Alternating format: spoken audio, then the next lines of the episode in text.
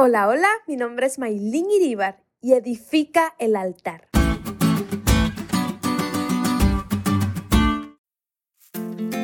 Desde hace algunos años he hecho el hábito de antes de irme a dormir, edificar el altar.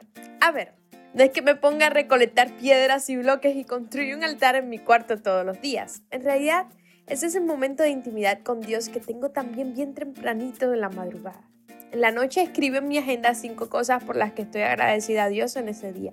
Desde cosas tan grandes y profundas hasta cosas que parecen pequeñas e insignificantes, pero que día a día nos muestran la mano de papá en nuestra vida y su incesante cuidado hacia nosotros. Y es emocionante cuando pasan los años encontrar agendas viejas y abrirlas y ver cómo Dios ha ido cuidando cada detalle. El caso es que muchas veces vivimos pidiendo a Dios que haga cosas extraordinarias en nuestras vidas y no nos damos cuenta que hoy estamos viviendo el milagro por el que hace años atrás estuvimos orando. Y no era consciente de eso. Dice Génesis 8:20, y edificó Noé un altar a Jehová y tomó de todo animal limpio y de toda ave limpia y ofreció holocausto en el altar. Lo primero que hizo Noé al salir del arca fue edificar el altar. Noé agradeció a Dios no se puso a desempacar después de tanto tiempo en el arca, no se puso a trabajar o preocuparse pensando cómo se establecerían ahora, no se puso a buscar soluciones para acomodar a su familia y sus posesiones, no. Simplemente dice, construyó un altar y allí ofreció a Dios una ofrenda de agradecimiento. ¿Sabe lo que es ponerse a construir un altar y ponerse a hacer un sacrificio después de estar tanto tiempo encerrado en un arca con un montón de animales?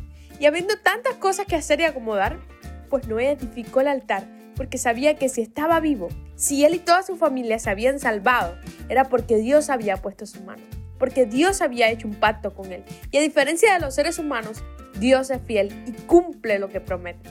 Así que Noé agradeció a Dios por todo lo que había hecho.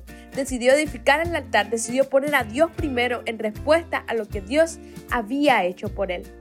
Querido joven, quizás no hayas vivido un diluvio, pero hace más de dos mil años aquel que hizo los mundos y llama a las estrellas por su nombre, dejó toda su gloria allá en el cielo para venir a este mundo, humillarse hasta lo sumo por amor a ti, para salvarte.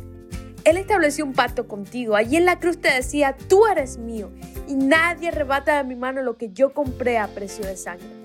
¿Qué hacer en respuesta de ese gran amor? Edifica el altar hoy.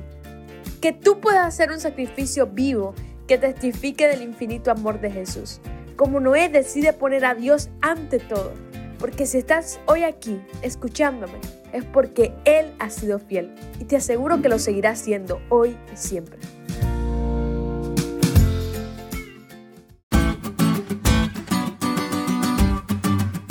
¿Te diste cuenta de lo cool que estuvo la lección hoy?